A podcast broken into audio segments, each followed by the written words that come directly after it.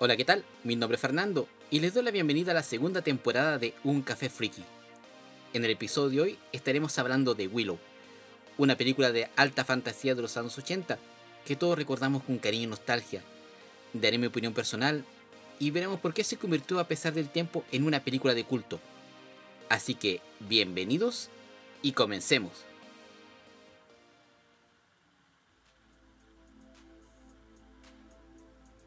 Tengo recuerdo de esta película en tardes de verano, tomando té a eso de las 6 de la tarde, con pleno sol, y viendo esta película.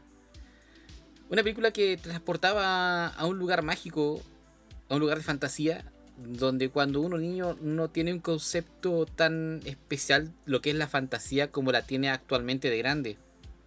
Ya que actualmente tenemos a el Señor del Anillo, El Hobby, La Crónica de Narnia, muchas películas, entre comillas, de fantasía, que nos, llevan a esos mundos mágicos. Pero esa época eran pocas y eran películas más familiares. podríamos catalogarlas como fantasía familiar. Y este caso es Willow dentro, entra dentro, perdón, cae dentro de esta, de esta casilla que es como la fantasía familiar de los años 80 que que todos disfrutábamos cuando, cuando niños. Y me causó cuidado hablar de estas películas de fantasías que marcaron nuestra niñez o adolescencia en algunos casos. Estaré empezando a hablar por Willow obviamente iré abarcando otros temas, pero especialmente Willow porque tengo la nostalgia de eso. Esas tardes calurosas tomando té viendo esta película. Así que vamos a hablar en profundidad de qué la hace tan especial y por qué mucha gente la, la, la marcó como una película de culto, aunque para, para muchos entró entre esa casilla de, casilla de culto, para otros no, y daré mi opinión un poquito más adelante. Pero para empezar a hablar de Willow, tenemos que empezar de sus creadores. En este caso, la película fue dirigida por Ron Howard, que es director y actor y productor estadounidense, ganador de varios premios Oscar por ejemplo, con la película Una mente maravillosa del 2001. También dirigió eh, Cocoon, otra película que de los 80 que es como un clásico entre comillas. Apolo 13, eh, El Código da Vinci, Ángeles y Demonios, En el Corazón del Mar, La Torre Oscura, etcétera, etcétera. Y fue producida por George Lucas. Y se basa en una historia creada por el mismo George. En este caso, eh, George Lucas se puede, considera que también intervino mucho en la dirección de, Willow. Aparte de la dirección que tuvo Ron Howard. Pero George metió, como se dice, mucha mano dentro de, la película y, técnicamente dirigió esa película, como dicen algunos. Eh, y obviamente esta película fue basada en una historia que George creó se dio el tiempo de crear este universo mágico, creando una historia completa. Obviamente la película se dice que eh, se recortó y se hicieron como varias ideas de esta película. O sea, se reescribió varias veces para llegar a un resultado final que, la que vimos nosotros en el cine. Aparte de eso, se quedan tres libros eh, a base de la película de Willow, que es Shadow Moon de 1995, Shadow Down, Down perdón, de 1996 y Shadow Star del 2000, del 2000. O sea, el universo, aparte de la película, se extendió mucho más de lo que, de lo que era originalmente. También se iba a crear una trilogía como la era las Guerras de las Galaxias, pero lamentablemente por la baja taquilla que tuvo se postergó y no se pudo realizar más películas. En este caso, Lucas de, bueno, concibió la idea en 1972 y le propuso a Howard durante la postproducción de Cocoon de 1985 que la dirigiera. Se le encargó el guion a Bob Dolman, quien redactó hasta 7 guiones de la película como comentaba recién. Y fue producida por Metro Golden Mayer. El rodaje comenzó en 1987 y terminó en octubre del mismo año, perdón, en abril y terminó en octubre. La mayor parte de las filmaciones se realizaron en Reino Unido, Gales y Nueva Zelanda. Hay un dato curioso, creo que fue una de las primeras películas que se grabaron, un tipo fantasía, en Nueva Zelanda. Y que posteriormente otros directores eh, realizaron su obra allá mismo por las locaciones. La película obtuvo opiniones diversas de la crítica. O sea, mm, en técnicas de visuales estuvo muy bien catalogada, pero en recaudación, como el comentaba, no le fue muy bien. Y obviamente fue nominada a dos premios Oscar. Y como comentaba, a pesar del tiempo aún se mantiene como una película de culto. Y eso es interesante y, es lo que llama la atención. Ahora empezamos a hablar de los personajes que, que están dentro de esta película. Y aquí nos encontramos con pocos personajes, a diferencia de otras películas pero que redonde tanto, pero son poquitos, pero que se, van, se abarca mucho en ellos como personajes principales. Eh, tenemos a Elora, que es el bebé que, encuentra Willow. Tenemos a Willow, que es el, este pequeño que, que tiene la gran misión de llevar a Elora para salvar el reino.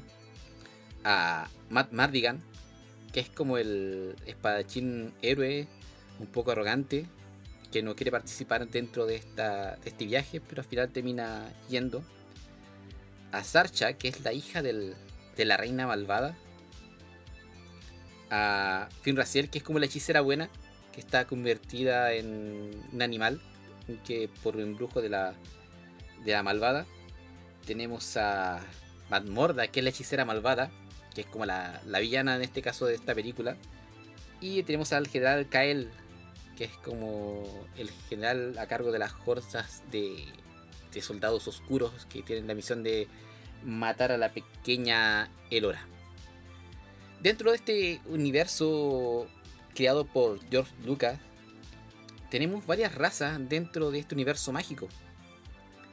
Como precisamente destacamos a los Nelwyn, que son la raza del protagonista que es Willow, que son pequeñas personas, podemos decir que entre comillas, sin des, mm, ¿cómo decirlo? Sin decir una forma ofensiva, son enanos. Sin decirlo de una forma ofensiva, sino que son personas de pequeña estatura que viven en, en un pueblito, tipo comarca podríamos decir. Y sus características físicas son que miden como medio metro, 70 centímetros, técnicamente son enanitos y son versátiles, me explico, ellos tienen una ciudad compleja donde hay hechiceros, donde hay eh, artesanos. Hay una ciudad muy compleja dentro de, ese poblado, podríamos decirlo, ciudad, ciudad que tienen ellos. Donde Willow desempeña un, labor como granjero.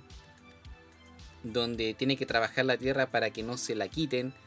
Entonces técnicamente Willow es una persona de esfuerzo en, en la película. Aparte de eso tenemos a, Daikini, que en teoría son como los humanos, podríamos explicarlo bien como la raza de los humanos.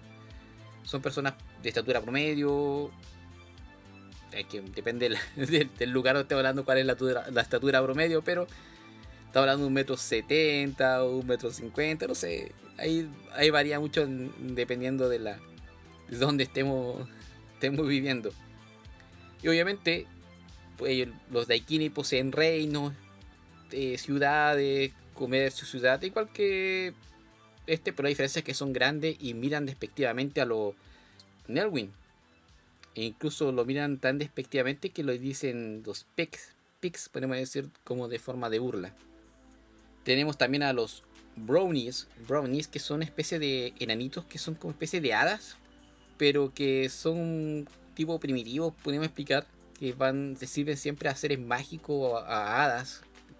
¿Sí? ¿Podemos explicar eso? Que son como sirvientes de las hadas o seres de luz que hacen pequeñas labores y que sirven a nuestros protagonistas en, en, su, también en su obra y pasan a ser un personaje cómico dentro de, de esta película.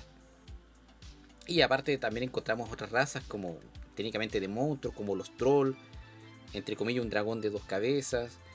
Y también tenemos a los perros asesinos, que son los perros mandados por la mandados por la hechicera Matmorda a capturar a Elora, a buscarla. Da miedo, entre comillas, porque la primera vez que lo vi, ahora cuando ya grande la revisé nuevamente, quedé sorprendido de cómo hicieron eso. Y después supe cómo lo hicieron, pero que voy a explicar más adelante. Porque tú, yo encuentro que está muy bien hecho eso. También tenemos a los trolls, que son especies de. de monos, podemos explicarlo bien. Especies de, especies de monos que. como simios, son como simios, no, no tienen nada especial. A diferencia de otras obras que son como ya guerreros o. o pues poseen armas grandes, no sé, acá son como monos. Y hablemos, contemos lo que se trata más o menos Willow dentro de. dentro de, esta conversación que estoy teniendo con ustedes.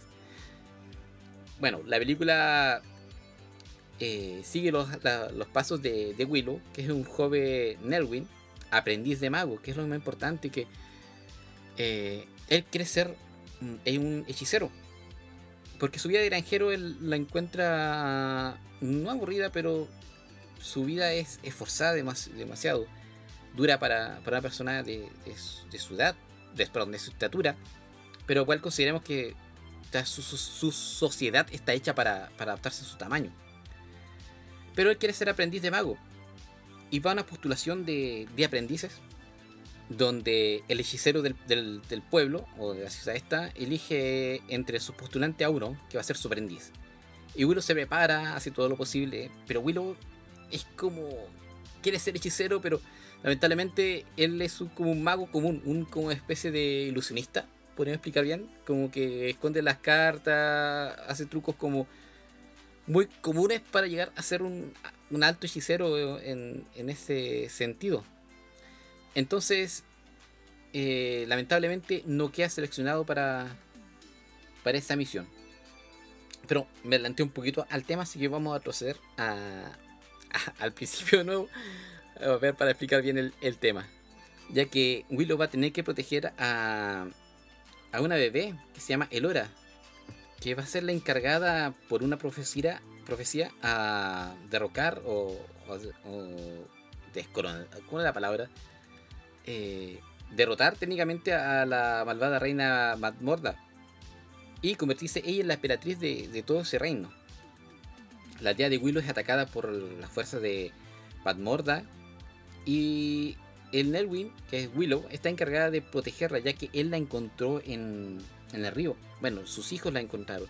Él estaba trabajando en la tierra y en una cesta llega el bebé porque esta bebé nacía con una marca y la emperatriz había capturado a todos los a todas las mujeres embarazadas tipo Herodes y a todo bebé que nacía los mandaba a matar o sea, nacía y lo mataba por si acaso. Y una, podríamos explicar, matrona, que vio la marca del bebé y la súplica de la madre, lo echó, huyó con el bebé, con el que tenía esa marca, y lamentablemente de ser asesinada por los perros demoníacos, la ha hecho en una especie de, de cesta y la tira por río. Y en el río llega a, a la ciudad de los Nelwyn, donde los hijos de Willow la encuentran.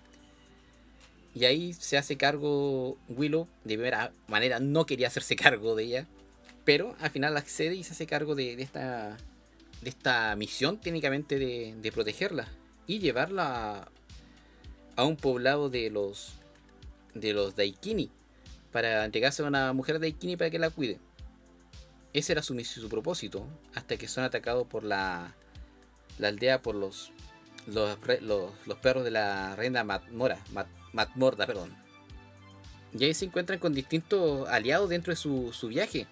Como Matt Mardigan, que es un guerrero que estaba prisionero por, por no ir a una batalla, algo así es lo que explican. A los Brownies, que son los enanitos chiquititos que son sirvientes de las hadas mágicas. Y la hija de Matmorda, que es la guerrera Sarcha, que al final se enamora de nuestro espadachín y uh, sabe que la reina está mal en su propósito y ya recapacita y toma conciencia de que está mal lo que está haciendo técnicamente. Y también está la hechicera Fin Raciel, que es la que tiene el poder suficiente para poderse enfrentar a, a, la, a la hechicera malvada. Que esta obviamente fue convertida en, en una, si no me equivoco, en una ardilla, si no me equivoco al principio, y después va cambiando, ya que a Willow le entrega una varita mágica que tiene que entregársela a fin racial. Pero él trata de convertirla nuevamente en, en un Daikiri, pero no puede. Y ahí va practicando su hechicería y va mutando distintos animales. Y ahí por el camino pasará por muchas adversidades, encontrar a poderosos seres, dragones de dos cabezas, eh, ganar la confianza de sí mismo, que es lo importante, ya que al principio no se siente capaz de esta misión, y menos se siente capaz de controlar la varita, porque no se considera un hechicero, aunque tiene las ganas de hacerlo, no tiene como la, la convicción de poder convertirse en un gran hechicero. Ya que a pesar de todo intenta convertirlo y cada vez que trata de convertir a la fin racial se va equivocando. Pero al paso de la película va asegurándose y va, va agarrando confianza. El mismo pasa con cuando tenía a la bebé. Al principio no, no se veía capaz y no la quería técnicamente porque una parte dice que la echaran al, al cesto y la tiraran por el río nuevamente para no hacerse cargo de eso. Pero a medida que va pasando se ve que es un ser protector a pesar de su tamaño. Y así comienza la película, para no entrar a espolear, eh, aunque ya creo que muchos la vieron, pero eh, que la vean de nuevo. Eh, así comienza la, aventura de llevar a este, a este bebé a, al castillo y salvarla de, de la malvada hechicera. Ahora bueno, dentro de ese aspecto lo, que comenté con una pincelada de la película, que es como el viaje que tiene Willow a llevar a, Elora a, a, llegar a salvo y protegerla de la malvada reina. La idea es esa, no entrar en profundidad de la película para que la, vean y la disfruten. Porque uno cuando la ve cuando chico no tiene como... Hay partes que uno omitió, uno recuerda bien y cuando la ve nuevamente dice, oh, me acuerdo de esto y esa es la, la esencia de, la, de verlas. Ahora voy a dar mi opinión personal respecto a esta película. Eh, analizando, igual investigando y revisando otros posts, otros eh, foros igual, me encontraron que mucha relación tienen con lo que yo pensaba, que tiene mucho sacado de como de orígenes bíblicos en algún aspecto. Si consideramos la, la escena donde la, la matrona echa o coloca el Elora en, un canasto y lo tira por el río, muy parecido a lo que hace la mamá de, de Moisés, que lo tira por el río para que llegue a donde la, a la princesa, la reina egipcia, no, recuerdo, y la rescaten.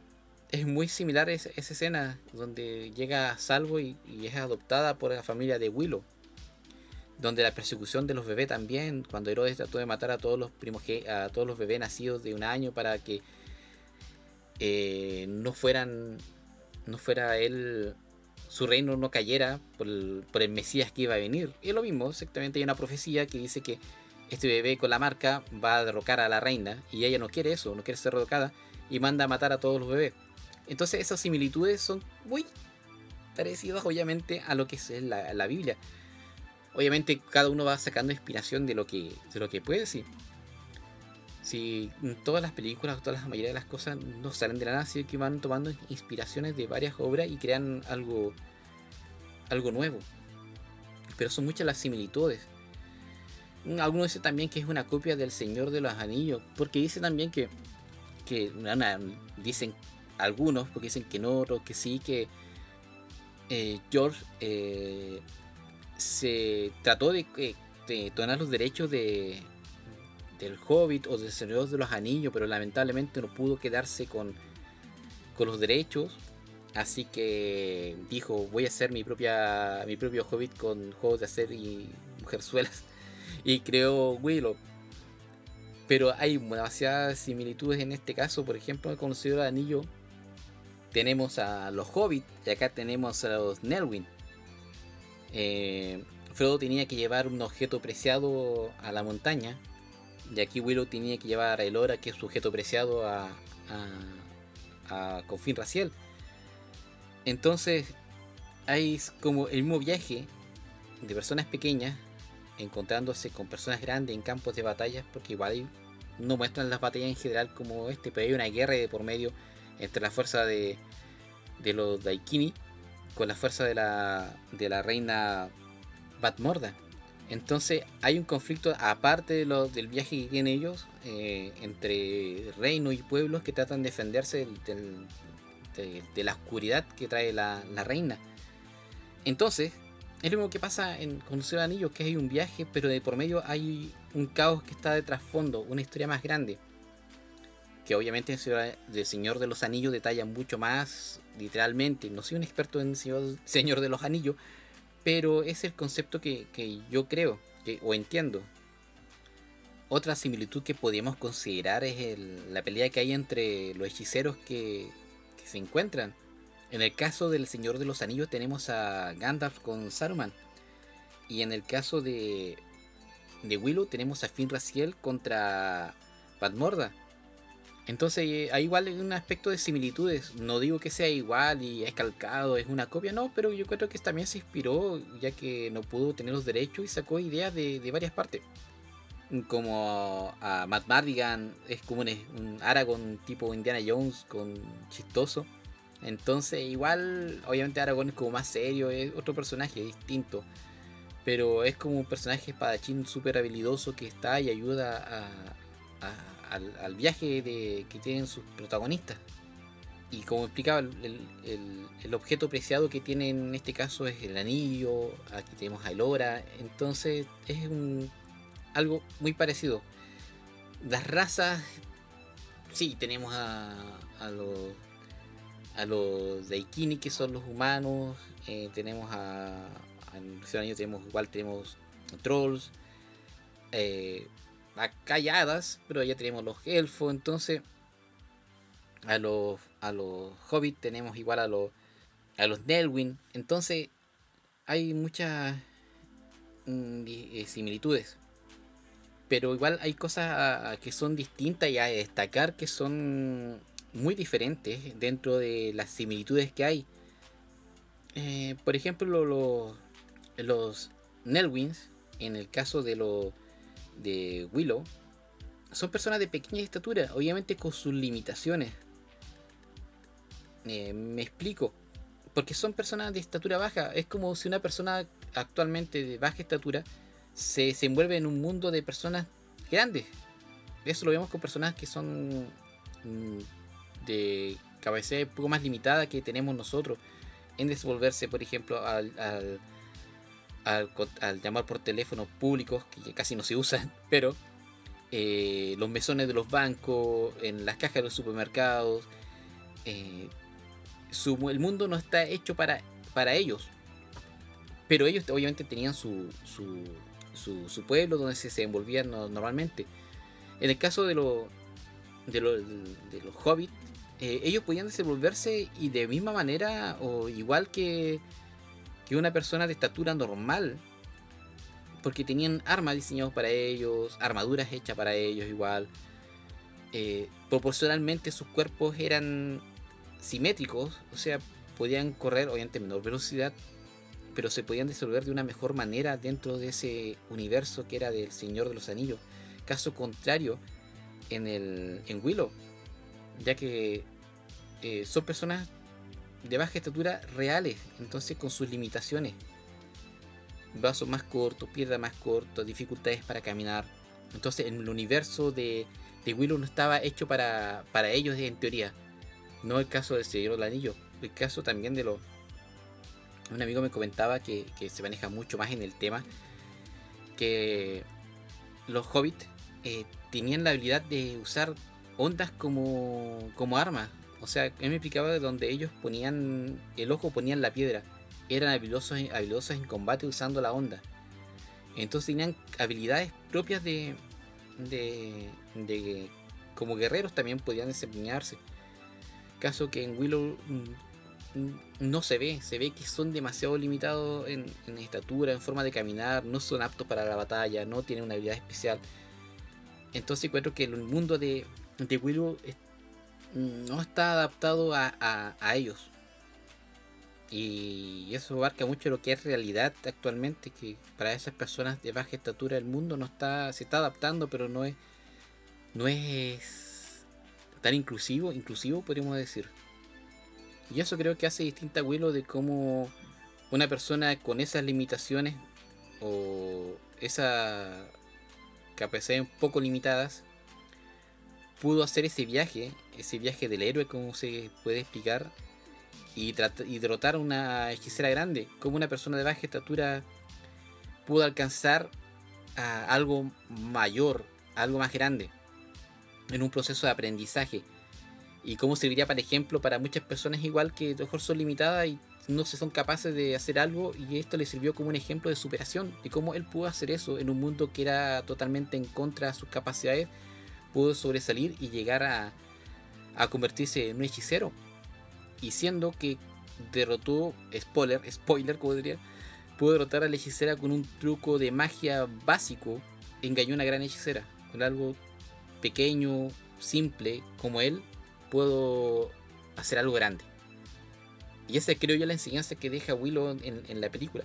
De cómo una persona tan con sus limitaciones en un mundo que lo tiene en contra, donde lo discriminan, donde son humillados, pudo convertirse en, en algo grande.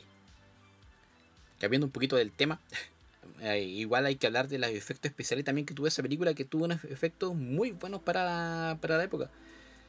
Porque tenemos en este caso a Phil, a Phil, puede ser Tippett, Tippett, no sé, muy bueno para el inglés, que trabajaba mucho con stop motion o go motion, que se, se, se, pues, se llamaba que es como mover una figurita, sacarle foto, mover una figurita y darle movimiento. Él trabajó mucho con el, en Robocop y con el, el, robot, el robot de la película Robocop 1, que es el ED-209. Ese que era como una especie de tortuga de dos patas. También trabajó en Star Wars con sus modelos AT-AT. Él creó la animación. Entonces animó también al dragón que sale en la película. Entonces la animación era. Yo la encontré súper buena, a pesar de que de, la época, la encontré demasiado fluida y, y genial en, los movimientos. Obviamente también trabajó en los créditos, salía que Mobius estuvo trabajando en, en la edición de personajes.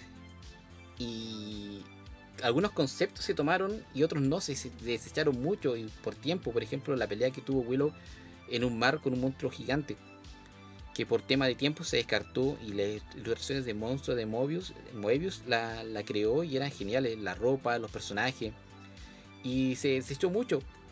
Igual lo que pasó con, con, la película Duna de Jodorowsky, que también era un gran proyecto, también creado, eh, trabajó Moebius. Y también se, se eliminaron muchas partes. Yo creo que hubiese sido una gran película con un toque mucho más mágico, un toque mucho más épico, podemos decir le hubiese dado un toque más, más fantasioso a, la película. Y también otra cosa que me gustó mucho de esa película es la de, perdón, de Willow, es la música. No sé, pero yo encuentro que me recordó mucho a los juegos de RPG. Eh, la música, las escenas de batalla, de persecución, eh, era como estar jugando un RPG, lo que es el sonido. Y también como el viaje va acompañando. Me, mucho, me hizo mucho recordar a un juego RPG. A diferencia de las películas que vinieron posteriores, como, como comentaba, la crónica de Narnia, obviamente son basados en, libros. Willow fue creado de la nada, entre comillas, eh, hecha, una película mágica creada de la nada. No estuvo basado en un libro, ni basado en, en, en un cuento o una una leyenda, nada, sino que fue directamente escrita, pensada y llevada al cine. Y posteriormente hicieron los libros. Entonces eso lo hace especial y no sé cómo obtuvo esa magia de, o a lo mejor se inspiraron mucho después los juegos RPG en, esto, pero captó mucho esa esencia de, ir avanzando, aprendiendo y ganando personajes que te van ayudando dentro de la causa. Yo creo que se convirtió en una película de culto debido a que muchos la vimos cuando niño y no le tomamos como realmente el, peso que tenía esta obra. Eh, es mi caso, yo la vi cuando chico y no le tomé mucho el peso cuando la vi primera vez, la primera vez. Ahora cuando grande la volví a ver y me causó no nostalgia grande, pero sí me recordó a, a como comentaba al principio, a esas, a esas 11 o, o ver la, la música, recordarme a, cosas posteriores como juegos de RPG, eh, escenas que me, que, me llamaron mucho la atención, el dragón, eh, los efectos especiales eran buenísimos a pesar de, la época, la escena donde Fin Racial se transforma, estuvo hecha por computadora, fue una de las primeras escenas hechas por computadora. Pero transporta a un mundo mágico, te, logra encasillar a pesar de, de, haber pasado el tiempo, te logra encasillar en ese mundo de fantasía que es Willow. No, no se me hizo una película rápida, se me, se me, hizo un poquito lenta en el sentido, ahora que estoy más grande la volví a ver, pero, pero es entretenida, película fantasía familiar, algo que tú puedes ver con tus niños, no vas a encontrarte con sorpresas raras, exceso, exceso de violencia, no, esto es como todo perfecto para familia, podríamos explicarlo bien. Pero vale la pena verla nuevamente, sí, si quieren recordar y ver una película de fantasía que es fresca, entre comillas, con efectos que no son malos, que no han envejecido mal, a mi opinión. Yo no cuento que hayan envejecido mal. Véanla sí, Está buenísima. Creo que está en, Disney Plus. Está eh, Willow. Te logra transportar a esos lugares, a, esa, a esa niñez o juventud. Eh, vale la pena, véanla, disfrútenla. Vale la pena. Y para finalizar, datos curiosos. Que tiene mucho esta película. Tiene muchos datos curiosos. Por ejemplo, que en el casting, casting, sí, dice, no sé, participaron 240 personas de baja estatura. La como, como, decía recién, fue la primera transformación hecha por computadora. En el caso cuando Finn Raciel se estaba convirtiendo en humana, todo eso fue hecho, las imágenes fueron puestas por computadora. Una, una, igual una de las razones también para que no fue éxito de taquilla fue porque se estuvo en taquilla con Cocoriro Dandy, Rambo 3. Entonces la gente prefirió ver eso que Willow. Y el caso de Elora, que es el bebé, se usó un animatronic en escenas de peligro, cuando estaban escapando de una carreta, como era un bebé de verdad. Obviamente tuvieron que reemplazarlo por un animatronic. El actor que, hizo de R2D2 participó en Willow como un músico de la banda también. Warwick David, que es Willow, participó como Ewok en El regreso del Jedi. Además aparece en la amenaza fantasma como Wea Sei, que es un personaje que tiene una historia, que pertenece a, eh, a un grupo que se llama, que era un ladrón, pertenece a un grupo que se llama Los Jinetes de las Nubes, que tiene una historia, un trasfondo dentro de, Star Wars. E igual participó en la película de Solo, creo, haciendo el mismo personaje. Y Disney Plus planea hacer una serie de Willow. Ahí están rumores, no se sabe aún cuándo ni por qué, pero están, están conversaciones parece. Y existe un juego creo que de Nintendo, de Willow, que es como avanzando, que se trata de la misma película. Y esos fueron los datos curiosos. Y gracias por escucharme. Ojalá que le haya gustado este capítulo. Perdón por la demora, casi dos meses sin subir un capítulo pero lamentablemente por trabajo, percances de salud, pandemia, todo se juntó y estaba debiendo este capítulo hace rato. Lo tenía listo, pero lamentablemente no había tiempo para grabar. Igual vacaciones. Entonces, me retrasé. Les pido disculpas a las personas que me escuchan. Y espero que les haya gustado. No se olviden seguirme en Spotify como Un Café Friki, en Anchor como Un Café Friki, Evox, Apple Podcast, Google Podcast, etcétera, etcétera. Y eso, muchas gracias y nos estaremos escuchando en el próximo episodio. Ah, voy a tratar de subir qué película quieren que hable. Estoy entre... Oh, la próxima película está está difícil todavía entre Highlander, enemigo mío. Y hay otra que por ahí. Ya. Así que muchas gracias. Nos estamos escuchando. Que estén bien. Chao.